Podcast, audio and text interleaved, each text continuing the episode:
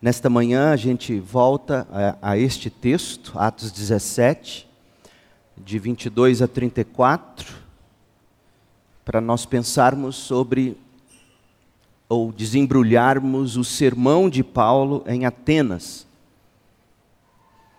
E a pergunta que nós estamos buscando responder é se foi um sucesso ou um fracasso o sermão de Paulo pregado em Atenas, por uma razão. Quando você termina de ler esta narrativa, você não vê indícios de que Paulo tenha deixado uma igreja organizada em Atenas, apesar de alguns convertidos. É tanto que alguns estudiosos, já há, há, um bom tempo, não é de hoje, alguns estudiosos dizem que Paulo não teria sido bem sucedido, porque ele teria pregado mais filosofia.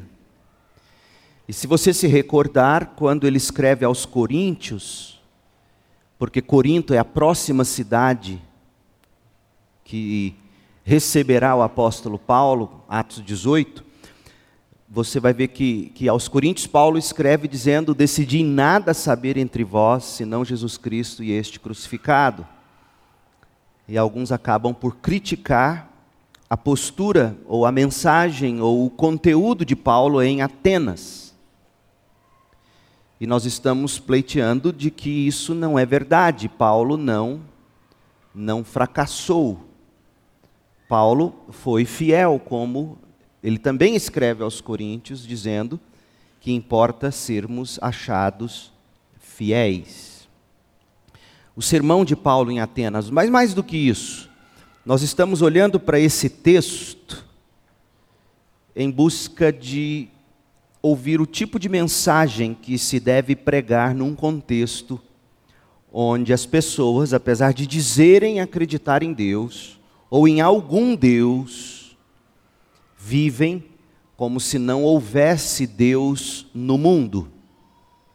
E é precisamente o que tem acontecido nesta geração.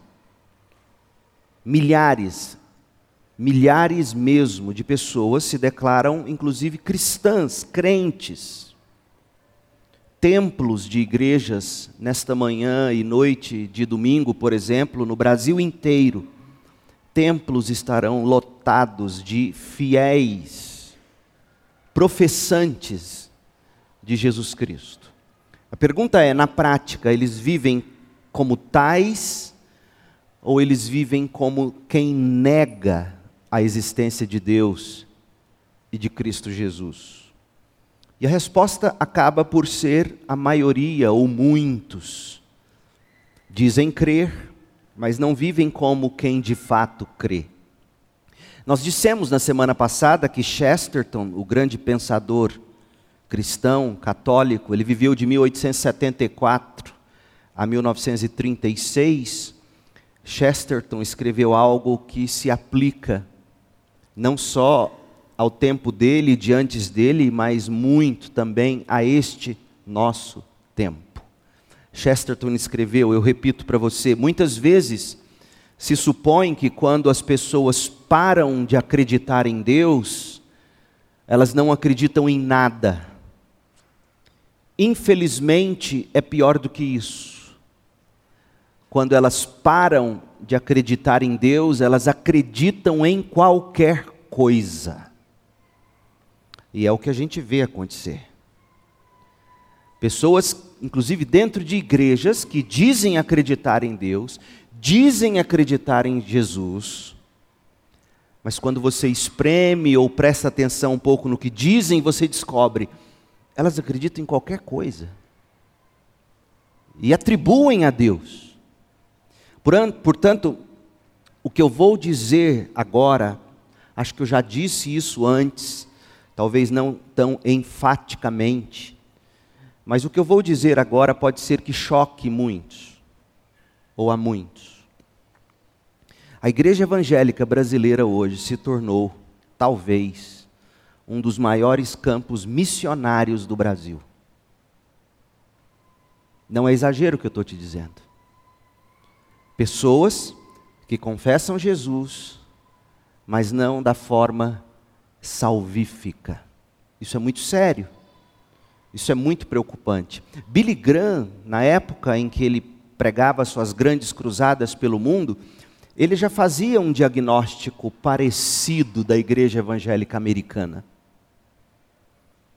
Eu não me recordo exatamente os dados, se algum de vocês tiver a citação ipsis liter e puder me mandar, eu ficarei muito grato. Se você já viu ele dizer que grande parte das pessoas das igrejas evangélicas daquele tempo, quando ele pregava suas cruzadas, eram pessoas não convertidas dentro das igrejas.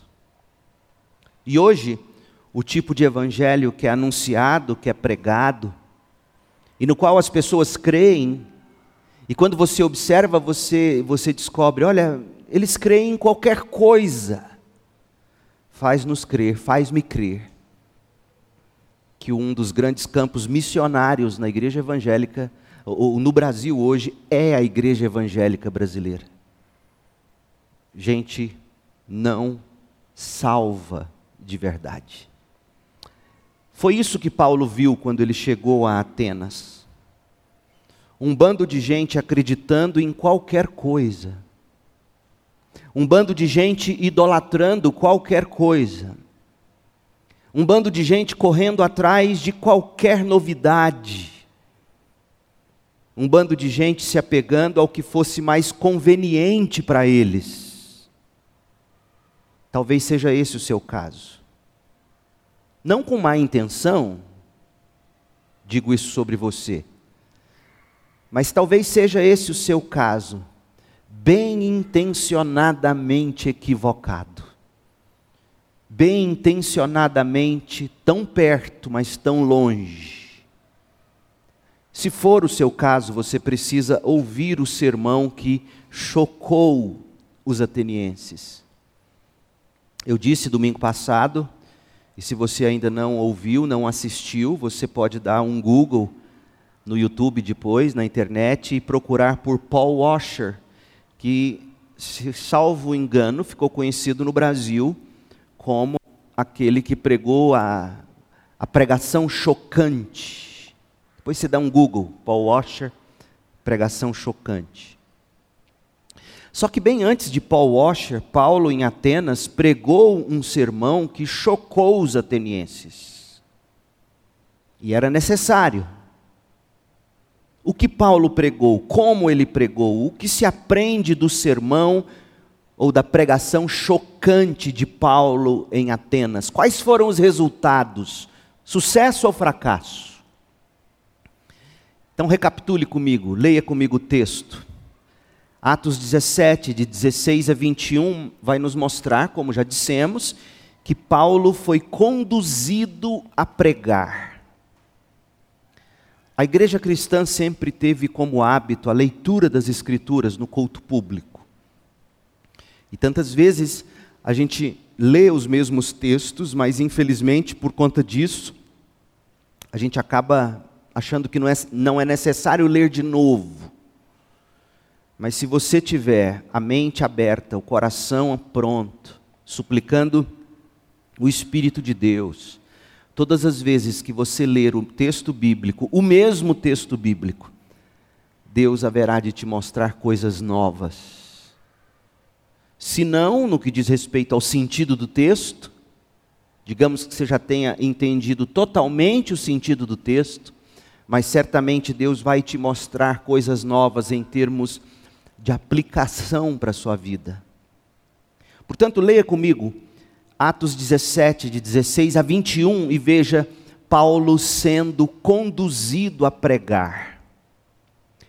Enquanto Paulo esperava por Silas e Timóteo em Atenas, olha o sentimento de Paulo, ele ficou muito indignado pelo que ele viu. Olha o que ele viu: ao ver ídolos por toda a cidade. Agora veja o que Paulo fez. Ele se sentiu indignado, segundo, porque ele viu a idolatria, e olha o que ele faz em terceiro lugar, verso 17. Por isso, Ele ia à sinagoga debater com os judeus e com os gentios tementes a Deus e falava diariamente na praça pública a todos que ali estavam. Paulo também debateu com alguns dos filósofos epicureus e estoicos. Quando lhes falou de Jesus e da ressurreição, eles perguntaram: o que esse tagarela está querendo dizer? Outros disseram: Parece estar falando de deuses estrangeiros. Então levaram Paulo ao conselho da cidade, levaram Paulo ao Areópago e disseram: Pode nos dizer que novo ensino é esse? Você diz coisas um tanto estranhas e queremos saber o que significam. E olhe bem a observação de Lucas no verso 21. Convém explicar que os atenienses bem como os estrangeiros que viviam em Atenas, pareciam não fazer outra coisa senão discutir as últimas novidades. Paulo foi conduzido a pregar. Mas ele, ao ter sido conduzido a pregar, ele, ele estabelece contato na sua pregação. Verso 22.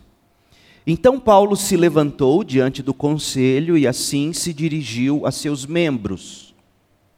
Homens de Atenas, vejo que em todos os aspectos vocês são muito religiosos, pois enquanto andava pela cidade, reparei em seus diversos altares. Um deles trazia a seguinte inscrição: Ao Deus desconhecido, esse Deus que vocês adoram sem conhecer, muita gente adorando sem conhecer. Por isso eu disse, a igreja evangélica brasileira talvez seja hoje um dos maiores campos missionários do Brasil. Muita gente adorando sem conhecer. É exatamente esse que vocês adoram sem conhecer. É exatamente esse de que lhes falo. Paulo estabeleceu contato. O que Paulo pregou é o que passaremos a ver agora. D. A. Carson, uma, da, uma das grandes autoridades em Novo Testamento, uma sumidade em estudos de Novo Testamento, D. A. Carson, ele escreveu que os discursos que eram proferidos no Areópago, onde Paulo estava em Atenas, tinham a fama de serem bastante longos, de duas a três horas de duração. Um sonho para mim. Duas a três horas de duração. Se for esse o caso, é provável que o que leremos a seguir, em termos do sermão de Paulo, seja apenas tópicos, cláusulas que Lucas registrou, dando-nos apenas, portanto, um esboço do que Paulo tratou com eles. É óbvio que no ambiente daquele, Paulo teria desembrulhado tudo isso. E, e, e, se nós lermos as cartas de Paulo, porque daí você fica com a questão assim: pera, se isso, se isso são apenas os pontos do sermão dele, como será que ele encheu isso com carne? Porque o esboço de um pregador são os ossos, que precisam de carne, pele. É, de que modo Paulo teria preenchido esse esboço? Para você ter uma ideia, você precisa ler as cartas de Paulo. Porque tudo que Paulo trata aqui em termos de esboço, como Lucas nos coloca, Paulo discorre nas suas cartas de diversas maneiras. E daí você teria ou terá uma ideia do que de fato ele pregou lá em Atenas. Mas o que nós vamos ler a seguir é a apresentação que Paulo fez da visão de mundo cristã, da cosmovisão cristã aos atenienses.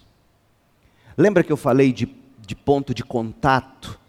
Por isso que aquele livro que eu indiquei no início do culto, do, do Balkan, como chama mesmo aí, Camila? Esqueci o título dele.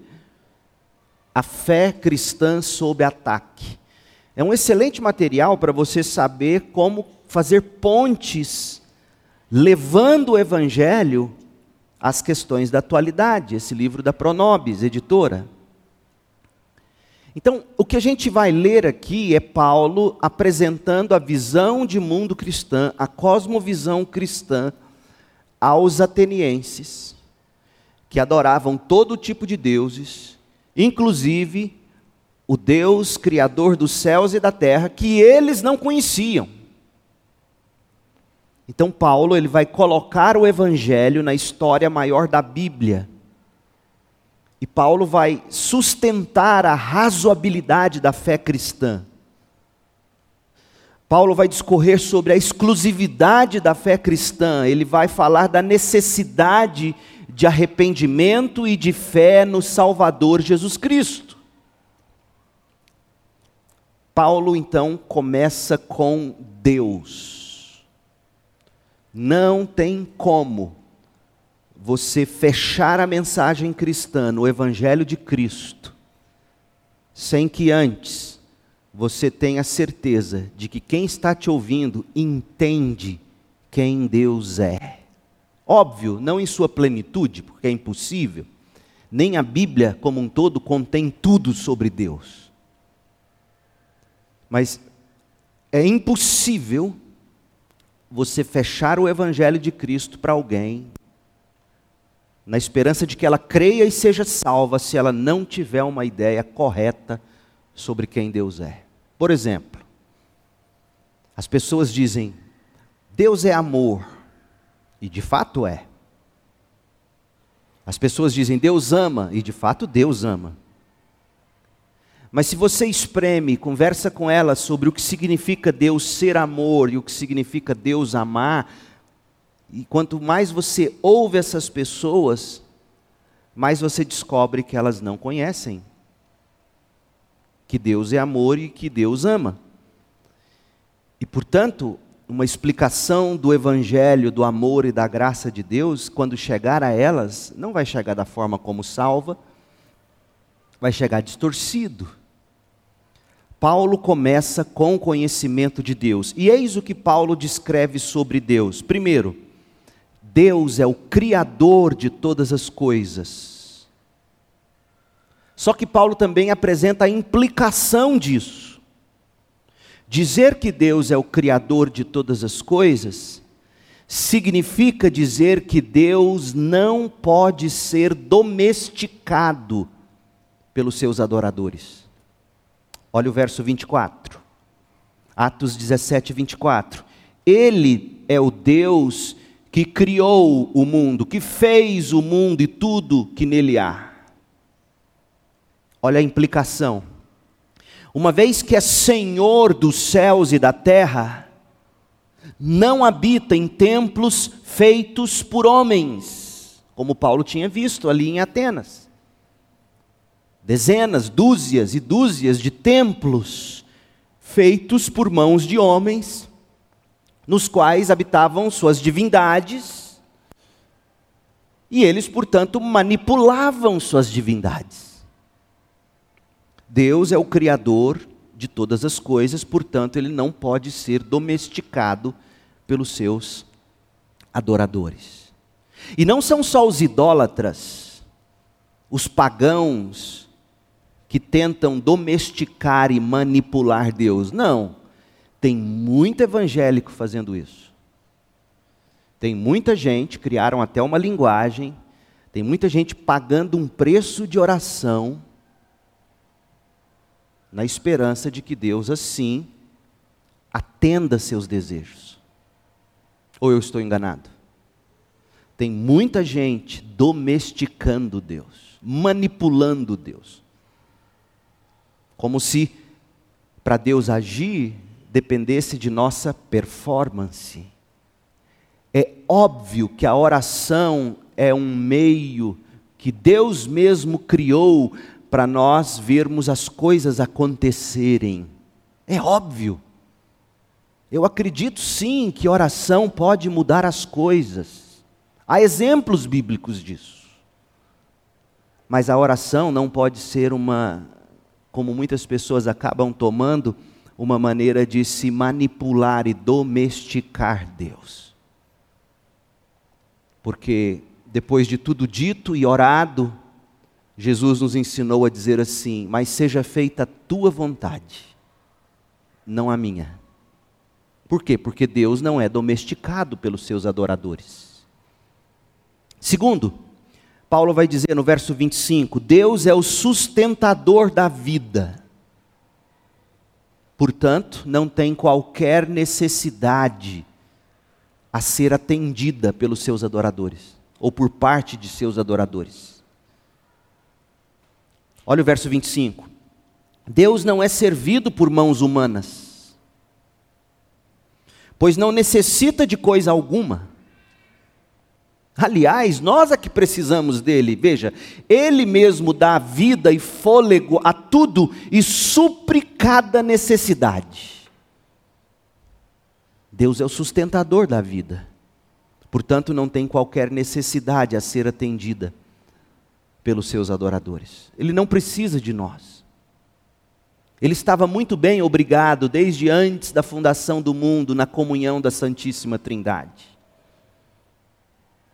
Deus não precisa da nossa adoração, do nosso reconhecimento. Isso é muito importante. Terceiro, Deus é o soberano das nações, portanto, não está a história, a história global, a história do Brasil, a história não está entregue ao acaso.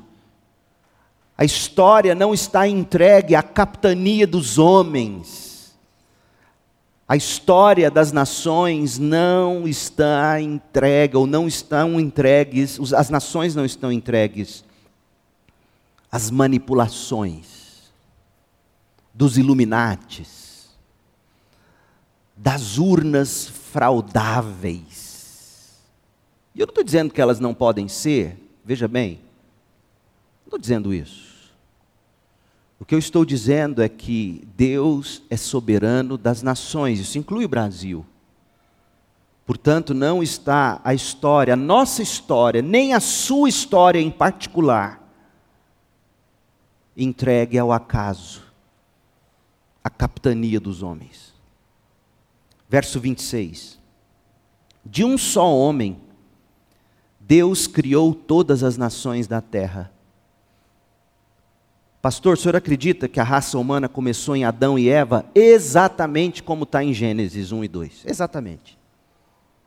Sem tirar nem pôr. Até Paulo. De um só homem, Deus criou todas as nações da terra. O homem não é fruto de um processo evolutivo. O homem foi criado do pó da terra, tal como temos na Escritura Sagrada. Pastor, mas é preciso muita fé para acreditar nisso, não é não? De fato. Como também é preciso muita fé para acreditar na evidência dos fósseis, como hoje à noite eu vou tentar mostrar no nosso estudo de Gênesis. De um só homem Deus criou todas as nações da terra, tendo decidido de antemão onde se estabeleceriam e por quanto tempo. Deus coloca, Deus derruba nações. Isso não sou eu que estou dizendo, presta atenção. De um só homem ele criou todas as nações da terra, e Deus decidiu de antemão onde essas nações se estabeleceriam e por quanto tempo elas permaneceriam em pé. Está claro isso. Quem tem, você gosta de jogar aquele jogo bacana? É bom, mas demora muito. War. Quem tem a estratégia do tabuleiro é Deus. Ele estabeleceu de antemão. Não só a macro história, a geopolítica das nações, mas a sua história. Onde você nasceu, a hora que você nasceu, onde você vive Deus não errou quando te fez nascer de pais como os seus que talvez até hoje você lamente ter nascido numa família assim. Não, Deus não foi pego de surpresa. Deus decidiu de antemão onde, quando e por quanto, tempo. Veja, isso não torna Deus autor do mal. Mas quando Deus viu que o ser humano cairia no pecado, Deus disse: assim então será. E Deus então vem fazendo o seu plano acontecer sem qualquer variação. Deus nunca, em algum momento da eternidade, falou: ah, se eu criar o homem, vai ter aquele, vai ter o pecado. E agora, Filho eterno de Deus? E agora, Espírito Santo de Deus? O que, é que a gente faz? Deus não, não é pego assim. Ele estabeleceu, ele decidiu de antemão onde se estabeleceriam e por quanto tempo. Portanto, a história, a sua história, a sua vida não está entregue ao acaso, à capitania dos homens. Deus, inclusive, usa as desgraças, por exemplo, das nossas famílias para nos preparar. Meu povo, eu tenho certeza de que eu não seria o pastor que eu sou e eu não sou perfeito. Se Deus não tivesse estabelecido de antemão que eu nascesse no tipo de família que eu nasci, com todos os problemas que eu vivi, vendo um pai alcoólatra, batendo na mãe, uma mãe que não tinha sabedoria nenhuma, uma eterna adolescente, e como eu tentei fugir de meus pais. Cheguei a passar no vestibular para fazer Faculdade Teológica Batista de Brasília. Havia irmãos nesta igreja que estavam se organizando para me mandar para o seminário bíblico Palavra da Vida, noutro estado. E nada aconteceu.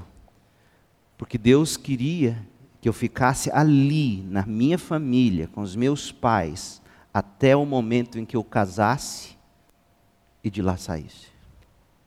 E eu tenho certeza de que, por mais que eu tenha até hoje marcas na alma de um lar desajustado, todas essas coisas de antemão Deus decidiu para me talhar, para me preparar para ser um pastor.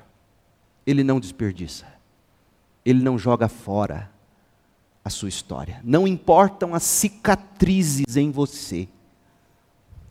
Ai, a vida causa em nós cicatrizes.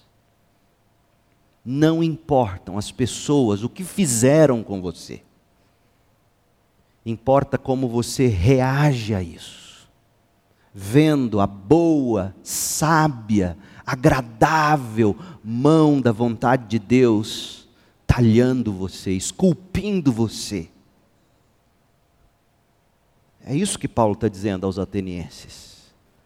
Deus é o soberano das nações, Ele é o soberano da sua vida, portanto, a história, nem a sua história está entregue ao acaso, à capitania dos homens. Agora, quanto mais você tenta fugir do que Deus estabeleceu para você, mais você sofre e apanha.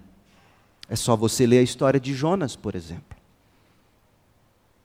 Olha, meu povo, e encarar os pecados cometidos contra nós, encarar o sofrimento, não é fácil. Nesse sentido, é muito mais fácil ser um estoico. O estoico, ele é aquele que se mantém assim, procura se manter equilibrado, sem se alegrar muito, para não se entristecer depois sem se entristecer muito, para não perder a alegria. Na prática, é muito mais fácil tentar ser um estoico. Mas a Bíblia nos chama para chorar com os que choram e sorrir com os que sorriem. A Bíblia não nos chama a fugir do sofrimento e fazer parte daquilo que Deus decidiu de antemão. Não significa que será apenas um mar de rosas. Absolutamente não. Há nações que sofrem muito mais do que outras, indiscutivelmente.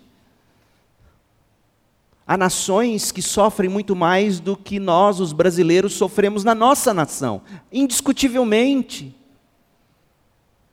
O que está acontecendo na Venezuela e em outros cantos do país. Mas Deus está regendo a história. Outra coisa, verso 27, Deus é o revelador de si mesmo. Portanto, não está inacessível aos que o querem encontrar. Deus é o revelador de si mesmo, portanto, não está inacessível aos que o querem encontrar. Verso 27. Seu propósito, o propósito de Deus, era que as nações buscassem a Deus. Veja, veja por que, que Deus estabeleceu desse modo, veja por que, que Deus te plantou onde te plantou. Veja por que, que Deus te faz, ou permitiu, ou decretou que você passasse pelo que você passa. Pastor, para que isso? Para que tanto sofrimento? Seu propósito era que as nações buscassem a Deus. O propósito de Deus é que você o busque onde Deus plantou sua vida. Tanta gente fugindo de Deus. A história que mais salta aos meus olhos quando eu penso sobre isso é a história do livro de Ruth. Quando a coisa aperta em Jerusalém, eles fogem para Moabe. E lá em Moabe eles dão de cara com tudo aquilo de que eles estavam fugindo em Jerusalém, fugindo da fome, fugindo da morte.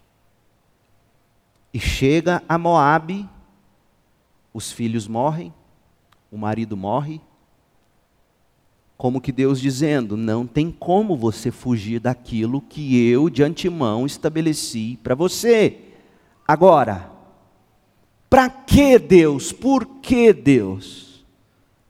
Seu propósito era que as nações, era que você buscasse a Deus e tateando, talvez viessem a encontrá-lo, embora Deus não esteja longe de nenhum de nós tateando. Tantas vezes é assim que a gente se sente, tateando no escuro. Que linguagem linda essa de Paulo. Tantas vezes cego. E, e Paulo dizendo: Deus não está longe de nenhum de nós. E mesmo que seja tateando, você não precisa esticar muitos braços, é tateando. Você pode encontrá-lo. Deus é o revelador de si, de si mesmo, portanto, não está inacessível aos que o querem encontrar. Deus quer que você o encontre nesta manhã, mesmo que tateando. Em contraste com o ensinamento dos epicuristas, os quais viam os deuses como distantes, não envolvidos nos assuntos diários, Paulo está ensinando aqui que o propósito de Deus ao criar a raça humana era que se buscassem a Deus. Deus deseja amorosamente que as pessoas encontrem o seu Criador. E tantas vezes você não buscaria a Deus se não fosse pela vida que Deus de antemão estabeleceu que você vivesse. É o meu caso. Eu jamais buscaria a Deus se não fosse o inferno, em alguns casos, que foi a minha adolescência no lar de um homem alcoólatra. Eu jamais buscaria a Deus. Eu tenho um grande amigo da época da minha infância, que até hoje ele é tratado, ele é diagnosticado com esquizofrenia crente em Jesus. O Heitor sabe de quem eu estou falando, a gente conviveu junto. E um dia eu perguntei para ele: como é que você encara tudo isso? Remédios fortes. E ele me disse: olha, se não fosse a minha doença, eu jamais teria me voltado para Jesus porque eu sou orgulhoso e eu gosto de dinheiro. Falei, uau. A linguagem de Paulo é para que você entenda que a sua vida não chegou aonde chegou simplesmente porque pessoas más te trataram mal. É verdade isso, é absolutamente verdade.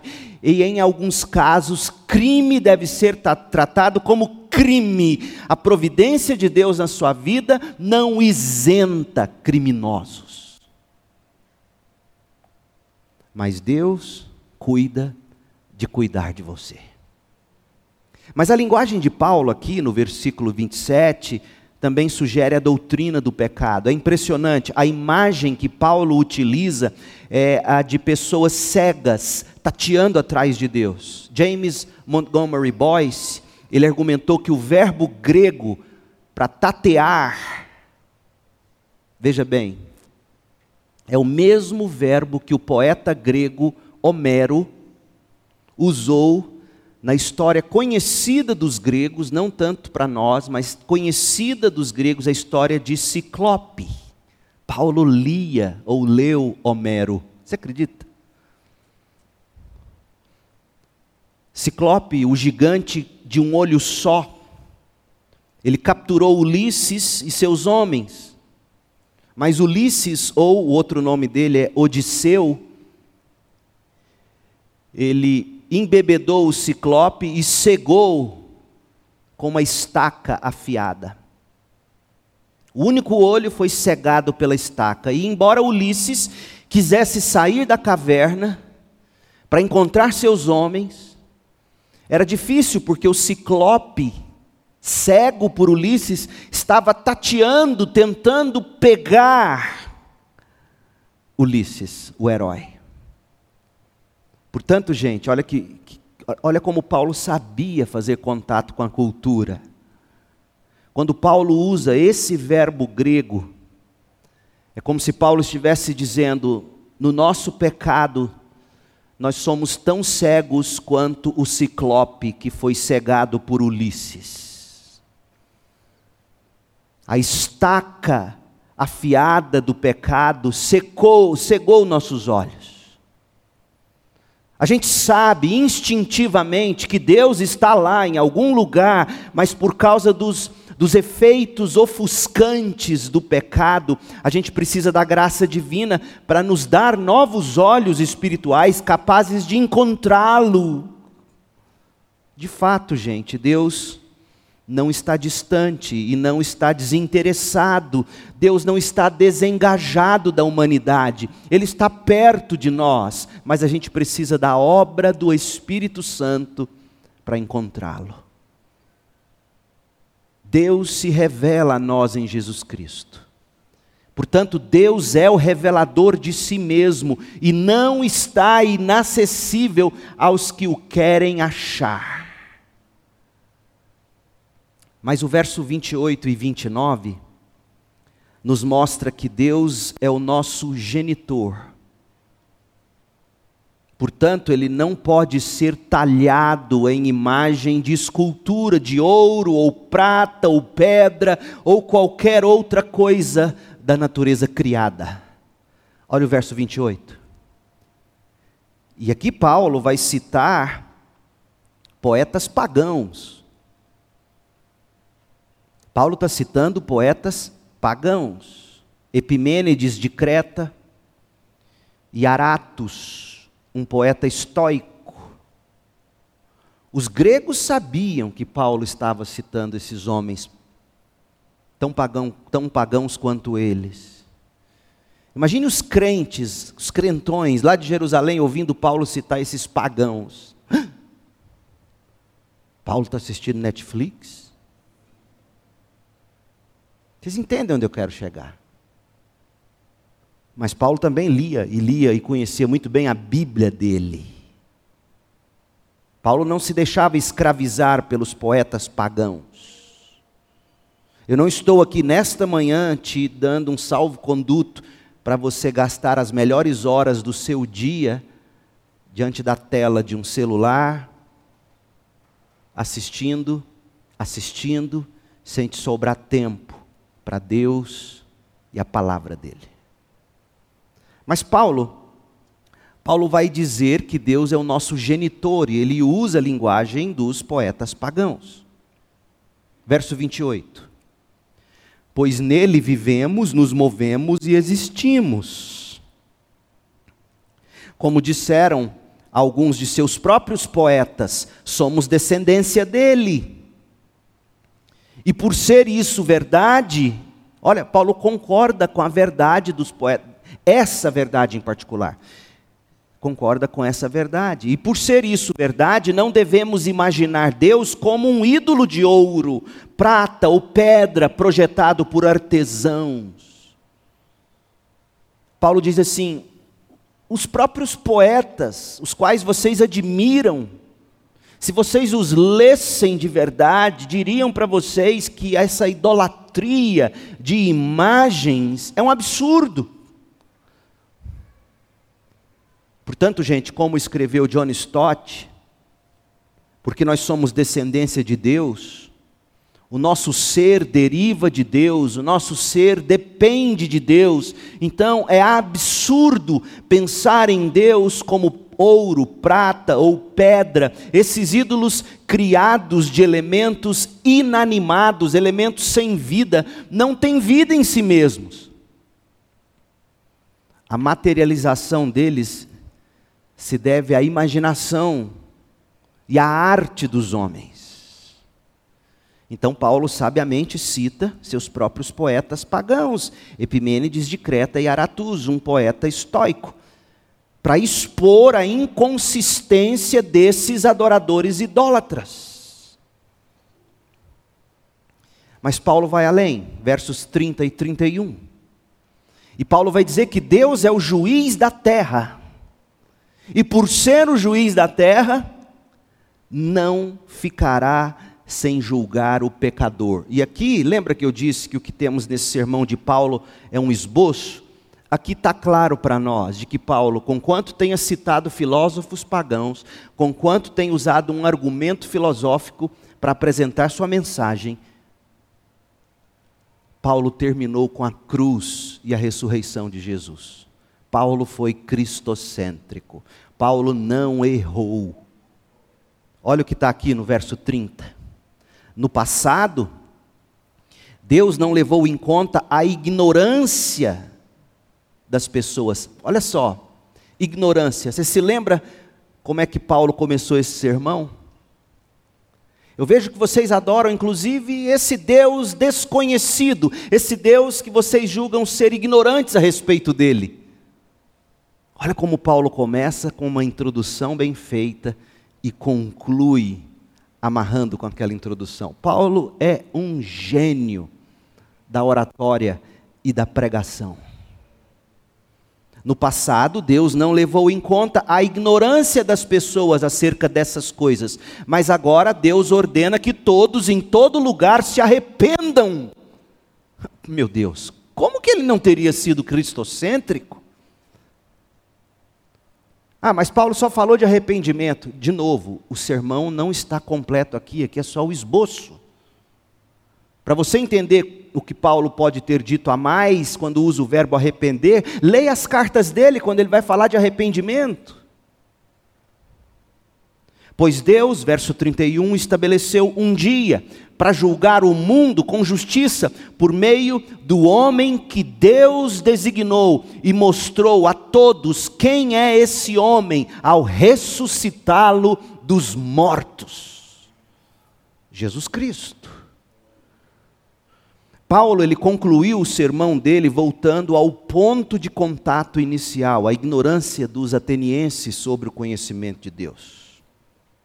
Eles próprios reconheceram na inscrição que colocaram no altar ao Deus desconhecido. Eles mesmos admitiam que eram ignorantes de Deus, e Paulo, aqui no sermão, realmente deu evidências dessa ignorância por parte dos atenienses. Cada ponto desse sermão foi detonando um ponto de ignorância.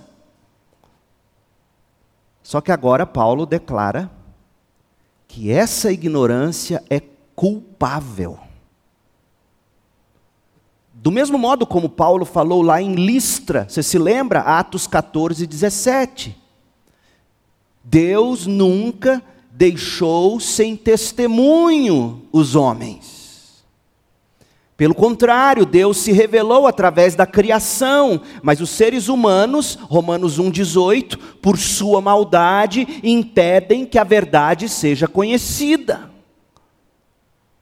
Quando Paulo disse que no passado Deus não levou em conta a ignorância, Paulo, veja bem você, não estava dizendo que Deus não tinha notado ou não tinha se importado com a ignorância dos atenienses a respeito de Deus e a idolatria dos atenienses. Paulo também não estava concordando ou tratando como desculpável aquele pecado. Ah, afinal são ignorantes, nunca ouviram falar de Jesus. É, leia Romanos 1. O que Paulo de fato estava dizendo é que Deus, na sua tão paciente misericórdia, Deus ainda não tinha imposto sobre eles o julgamento que eles mereciam, Romanos 3, 25. Então, quando ele diz não levou em conta o tempo da ignorância, não é que Paulo estava passando pano dizendo tudo bem até então. Não. Paulo disse: o Senhor não trouxe o julgamento como deve ser. Só que agora Deus ordenava que todas as pessoas em todos os lugares se arrependessem, inclusive em Atenas. Por quê? Por causa do juízo vindouro. Paulo diz três coisas sobre o juízo vindouro: será universal, será justo e tem dia marcado. Leia de novo. Atos 17, 30. No passado, Deus não levou em conta a ignorância das pessoas acerca dessas coisas. Deus não trouxe o pleno julgamento como ainda haverá de ser. E não significa que quem morreu na idolatria foi salvo. Não, Paulo não cria nisso. Mas agora Deus ordena que todos em todo lugar se arrependam. Por que, Paulo? Porque Deus estabeleceu um dia, tem data marcada, para julgar o mundo inteiro com justiça, por meio do homem que Deus designou e mostrou a todos quem é esse homem ao ressuscitá-lo dos mortos. Jesus Cristo. Então, o que Paulo pregou sobre Deus? Deus é o criador de todas as coisas, portanto, ele não pode ser domesticado. Deus é o sustentador da vida, portanto, ele não tem qualquer necessidade. Deus é o soberano das nações, portanto, não está a história entregue ao acaso ou ao mal. Deus é o revelador de si mesmo em Cristo Jesus, portanto, Deus não é incognoscível. Deus não é inacessível aos que o querem achar, ele se revela aos que o buscam. Deus é o nosso genitor, portanto não pode ser talhado em imagem de escultura, de ouro, de prata ou qualquer outra coisa da natureza. E Deus é o juiz da terra, portanto não ficará sem julgar o pecador. Então veja, gente. Em resumo, Paulo destruiu a idolatria. Por quê? Qual é o problema da idolatria? Gente, lendo John Stott sobre este texto, eu fiquei admirado com a forma como ele amarrou o sermão de Paulo com o problema da idolatria. Permita-me ler para você. Stott escreveu assim: Esses argumentos de Paulo são poderosos. Toda idolatria é indesculpável, seja antiga ou moderna, primitiva ou sofisticada, sejam suas imagens dos ídolos mentais ou feitas de metal, objetos de culto palpáveis ou conceitos abstratos desprezíveis. Stott está dizendo com absoluta propriedade pode ser que você não se curve diante de um ídolo material, mas conceitos abstratos, errôneos, sobre Deus, inclusive, são ídolos. E continua, pois a idolatria é a tentativa de confinar a Deus, limitando Deus a um espaço imposto por nós, quando Deus é o Criador do universo. A idolatria é uma tentativa de domesticá-lo, tornando Deus nosso dependente, dominando Deus, mimando Deus, quando Ele é o mantenedor da vida. A idolatria é uma tentativa de aliená-lo, culpando por sua distância, seu silêncio, quando Deus é o governador das nações e não está longe de nós. A idolatria é uma tentativa de destroná-lo, reduzindo ele a uma imagem concebida ou feita por nós mesmos, quando Deus é o Pai de quem recebemos nossa existência. Em resumo, toda idolatria é uma tentativa de minimizar o abismo entre o Criador e suas criaturas, para colocá-lo sob o nosso controle. E mais do que isso, a idolatria inverte as posições entre Deus e nós, de modo que, em vez de reconhecermos humildemente que Deus nos criou e nos governa, temos a ousadia de imaginar que podemos criar e governar Deus. Não existe lógica na idolatria, ela é uma expressão perversa e confusa de nossa rebelião contra Deus. Por isso, Deus julgará o mundo. Fecha aspas. Qual é o ídolo diante do qual você se curva? Talvez você possa dizer assim, mas pastor, será que há idolatria hoje? O senhor falou dos evangélicos, tem idolatria no meio evangélico? Será que isso não é coisa apenas dos pagãos ou lá de Atenas no passado? Eu vou deixar John Stott definir idolatria para você. Abre aspas. Os ídolos não estão limitados às sociedades primitivas. Existem muitos ídolos sofisticado, sofisticados. Um ídolo é um substituto de Deus. Qualquer pessoa qualquer coisa que ocupe o lugar que Deus deveria ocupar é idolatria. A ganância é idolatria. As ideologias podem ser idolatrias. Toma! As ideologias podem ser idolatrias, assim como a fama é um ídolo, a riqueza é um ídolo, o poder é um ídolo, o sexo é um ídolo, a comida é um ídolo, o álcool é um ídolo e outras drogas. Os pais se tornam ídolos, filhos se tornam ídolos, esposa, marido, amigos, trabalho, lazer, televisão. Certamente Stott diria hoje: mídias sociais, as propriedades, até a igreja, a religião e o culto cristão podem se tornar ídolos. Fecha aspas. Paulo detonou a idolatria em Atenas. E você precisa deixar o Espírito de Deus detonar o ídolo do seu coração nesta manhã. Qual é? Mas o último ponto. Paulo colheu frutos. Paulo obteve sucesso. A pregação chocante de Paulo em Atenas lhe rendeu três frutos três tipos de frutos. Primeiro, desprezo por parte de alguns.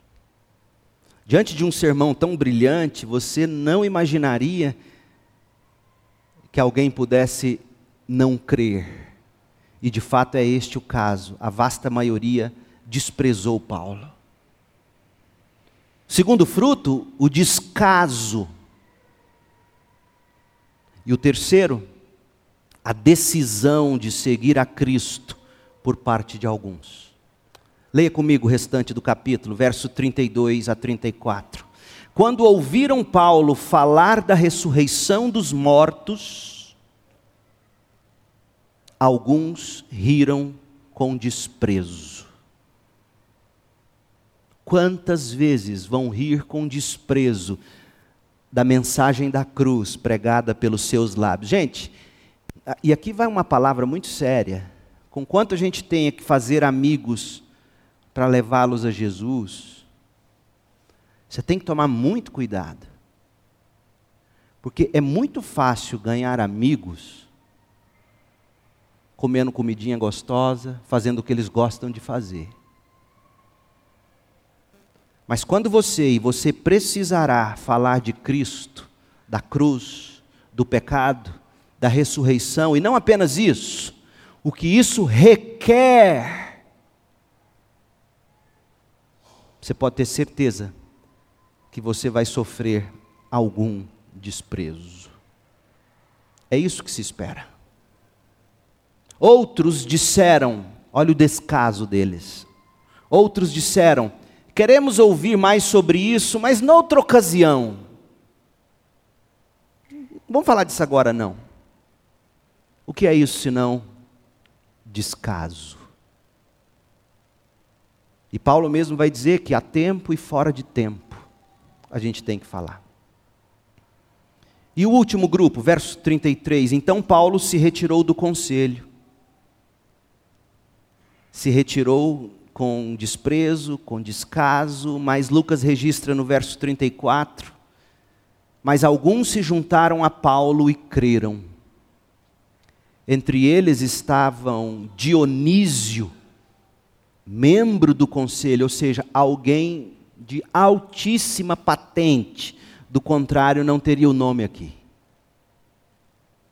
Dionísio, membro do conselho, e uma mulher chamada Damaris, e alguns outros. Curioso que dois nomes são citados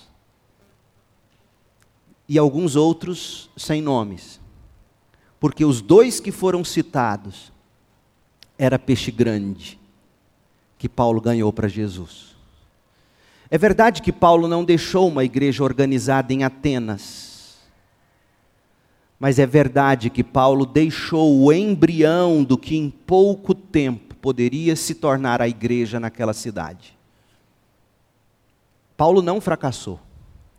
Porque, como ele mesmo escreveu em 1 Coríntios 3, uns plantam, outros regam, outros colhem, mas é Deus quem dá o crescimento, a semente do Evangelho.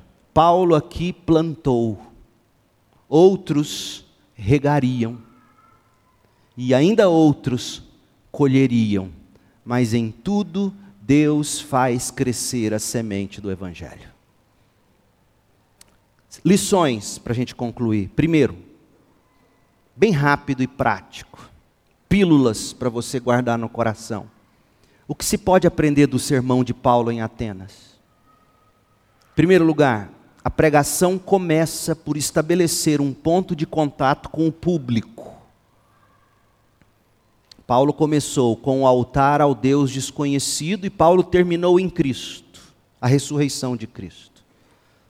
Paulo ensina que nós precisamos saber estabelecer pontos de contato na nossa pregação quando você for compartilhar o Evangelho. Segundo, a pregação se sustenta pelo conteúdo centrado em Deus. Paulo apresentou atributos de Deus Paulo demonstrou as implicações dos atributos de Deus, Paulo fechou o foco da lente em Cristo. Isso nos ensina que a gente precisa aprender a apresentar a boa doutrina, a boa teologia, com aplicações. Por isso é muito importante aquela confissão de fé batista de 1689, um resumo denso das nossas doutrinas. Você precisa conhecer isso. e saber apresentar isso com as devidas aplicações para a vida. Terceiro, a pregação precisa estimular a atenção com temas conhecidos pelo público. Paulo citou autores poetas pagãos. Paulo citou vocábulos utilizados por Homero. Paulo fez referência indireta aos escritos de Homero. Certamente isso fazia com que as pessoas se prendessem ainda mais com a atenção. A gente precisa saber fazer conexão entre a cultura e o evangelho. Nós temos que aprender e saber lançar o evangelho na cultura, para que o evangelho redima a cultura. E por fim, a pregação precisa estabelecer que todos devem tomar uma decisão diante de Cristo. A sua pregação será incompleta se você no final não disser é vida ou morte, é o caminho largo ou o estreito, é Cristo ou é o seu próprio coração. O Senhor, em data estabelecida por Ele mesmo, julgará com justiça todos os homens. Cabe a você, cabe a mim viver esta vida pela fé no Filho de Deus que nos amou e se entregou por nós. Foi isto que Paulo pregou em Atenas. É nisto que você deve crer e é isto que você deve pregar. Então eu termino te perguntando: você crê em Cristo? Para te ajudar a responder, uma segunda pergunta. Sua vida espelha a vida de Cristo?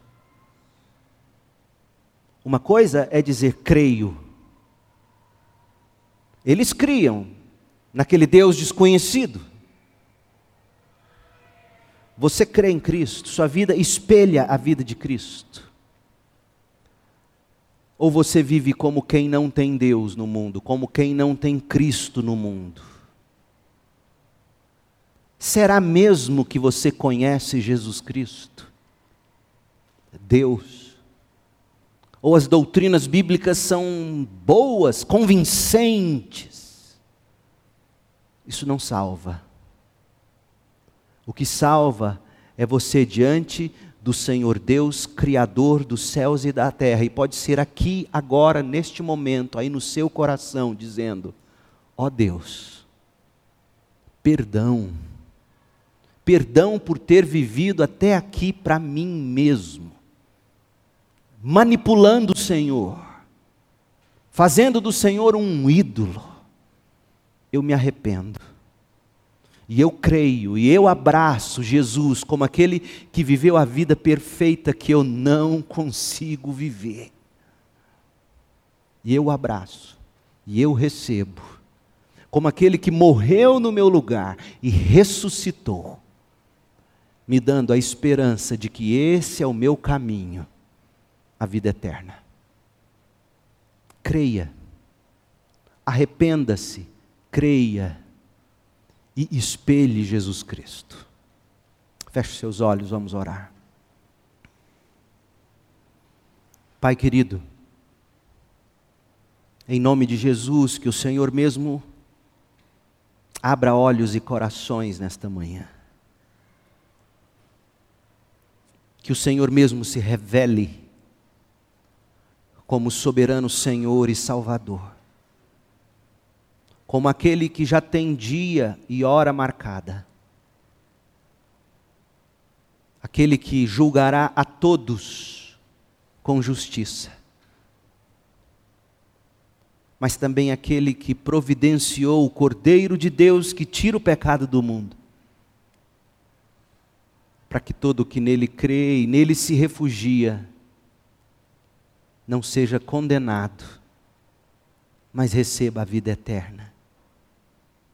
Ó oh Deus, faça essa, essa obra acontecer aqui e agora. Ó Deus, faça-nos ser como Paulo em Atenas, homens e mulheres de sabedoria para fazer contato, para expor a doutrina com, com aplicação, para expor a verdade com aplicação. Ó Deus, homens e mulheres que sustentam a vida na tua palavra, que buscam te conhecer e vivem como quem te conhecem. Ó Deus querido, livra-nos da idolatria. Livra-nos dos ídolos que criamos na mente e no coração. E que nesta manhã o Senhor possa salvar algum crente aqui. Que o Senhor possa salvar crentes. O Evangelho de João está repleto de palavras que dizem: vocês serão verdadeiramente meus discípulos, se praticarem a minha palavra. Quantos discípulos não verdadeiros? Salve, Senhor, nesta manhã. Salve agora. Produz arrependimento e fé misericórdia de nós. Que a graça do Senhor Jesus Cristo, que o amor de Deus Pai, a comunhão e a consolação do Espírito estejam sobre o teu povo aqui, hoje, espalhados pela terra, até que Jesus volte para estabelecer seu reino eterno. É no nome de Jesus que oramos. Amém.